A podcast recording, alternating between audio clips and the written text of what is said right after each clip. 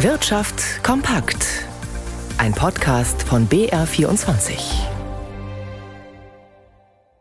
Mit Ralf Schmidberger. Bayerns Unternehmen blicken wieder optimistischer in die Zukunft. Das zeigt der Konjunkturindex des Bayerischen Industrie- und Handelskammertags. Demnach ist die Stimmung gegenüber dem Tief im vergangenen Herbst deutlich gestiegen. Der Index hat damit den langjährigen Durchschnitt wieder erreicht. Gabriel Wirth hat die Pressekonferenz des Bayerischen Industrie- und Handelskammertags verfolgt. Die Geschäftslage vieler Betriebe in Bayern hat sich stabilisiert.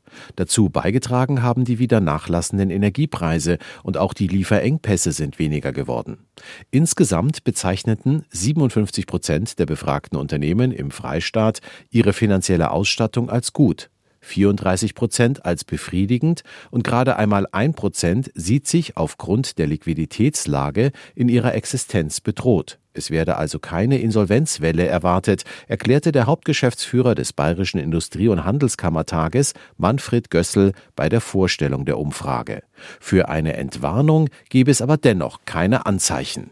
Es bleibt bei einer Stagnation. Wir dümpeln sozusagen vor uns hin. Wir kommen nicht aus dieser Lage mit Dynamik wieder raus. Wir sind in einer Verteidigungshaltung. Die Baustellen bleiben riesig. Nur mal auf absehbare Zeit. Die Firmen sind höchst verunsichert. Was sollen sie denn tun? Wie geht es denn weiter? Die Fragen laufen. Die Wirtschaft bewege sich also weiterhin auf dünnem Eis, so sein Fazit. Denn auch wenn die Sorgen vor einer scharfen Rezession deutlich gesunken sind, so bleiben viele Risiken, wie der anhaltende Krieg in der Ukraine, die zunehmenden Spannungen in China, die nach wie vor hohen Energiepreise und es fehlt an Personal. Das Problem sei nicht mehr der Fachkräftemangel, sondern ein Mangel an Arbeitskräften überhaupt, so Gössel. Für Essen zum Mitnehmen und für Getränke müssen Anbieter seit Jahresanfang auch Mehrwegverpackungen anbieten. Eigentlich Laut Umweltorganisationen nämlich setzt das Gastgewerbe diese Vorgabe nur lückenhaft um.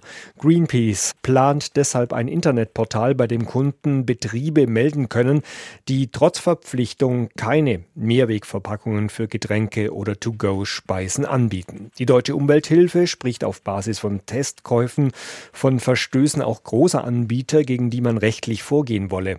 Das Gastgewerbe verweist derweil auf hohe Belastungen für die Betriebe. Weltweit wird immer mehr Strom gebraucht, allein drei Prozent mehr in den kommenden drei Jahren, wie die Internationale Energieagentur in Paris errechnet hat. Einer der Hauptgründe dafür ist demnach das Wetter. Dürre und Hitzewellen führen dazu, dass die Menschen vermehrt Klimaanlagen einsetzen. Aus Paris berichtet Julia Borutta. Die gute Nachricht ist, dass die Erneuerbaren und die Kernkraft schnell genug wachsen, um diesen gesteigerten Stromappetit nahezu vollständig auffangen zu können, sagte der Chef der Internationalen Energieagentur Fatih Birol. Die Regierungen müssten nun alles dafür tun, dass die Stromproduktion mit geringem CO2-Ausstoß noch schneller wachse, sodass trotz des steigenden Verbrauchs die Klimaziele eingehalten werden könnten.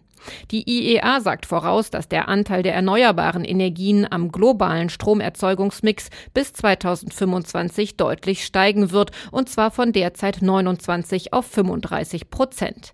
Allerdings hat sich Europa im vergangenen Jahr von diesem globalen Trend abgekoppelt. Der CO2-Ausstoß der europäischen Stromerzeugung nahm zu. Gleichzeitig sank aufgrund von Dürreperioden die Stromerzeugung aus Wasserkraft. Außerdem mussten gerade in Frankreich Kernkraftwerke über lange Monate stillgelegt werden, um notwendige Reparatur- und Wartungsarbeiten durchführen zu können. Dieser Rückschlag für die CO2-Bilanz in Europa sei aber nur vorübergehend, heißt es in dem Bericht der Internationalen Energieagentur. Die Analysten sagen voraus, dass die Emissionen der europäischen Stromerzeugung bis 2025 um durchschnittlich 10 Prozent pro Jahr sinken werden. Der Handel der deutschen Wirtschaft mit China ist im vergangenen Jahr auf einen Rekordwert gestiegen, trotz aller politischen Warnungen vor einer zu starken Abhängigkeit. Zwischen beiden Ländern wurden Waren im Wert von fast 300 Milliarden Euro gehandelt. Das ist ein Plus von rund 20 Prozent im Vergleich zum Vorjahr. Das geht laut der Nachrichtenagentur Reuters aus Daten des Statistischen Bundesamts hervor. Damit blieb China das siebte Jahr in Folge der wichtigste deutsche Handelspartner, gefolgt von den USA mit einem Handelsvolumen Volumen von rund 250 Milliarden Euro. Deutschland kauft vor allem Elektronik und Elektrotechnik in China, aber auch Textilien, Maschinen und chemische Produkte. Blicken wir an die Finanzmärkte und da auf den ersten europäischen Börsengang in diesem Jahr. Jonos, ein Anbieter von Cloud-Diensten und Webhosting, hat sich getraut.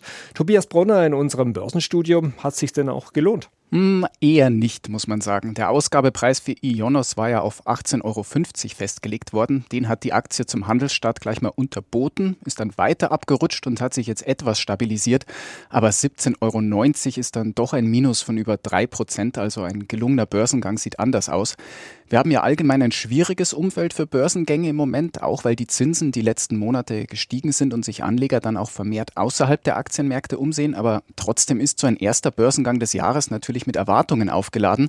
Wenn es da gut läuft, könnte es ja auch für weitere Kandidaten gut laufen, ist der Gedanke. Diese Hoffnung hat Ionos jedenfalls erstmal nicht erfüllen können. Am deutschen Aktienmarkt insgesamt ist die Stimmung heute besser. Der DAX kommt 0,6 Prozent voran auf 15.410 Punkte, lässt sich auch nicht von einer etwas schwächeren Wall Street beirren. Da gibt es ein kleines Minus. Der Blick auf den Euro noch, der steht bei einem Dollar 0,720.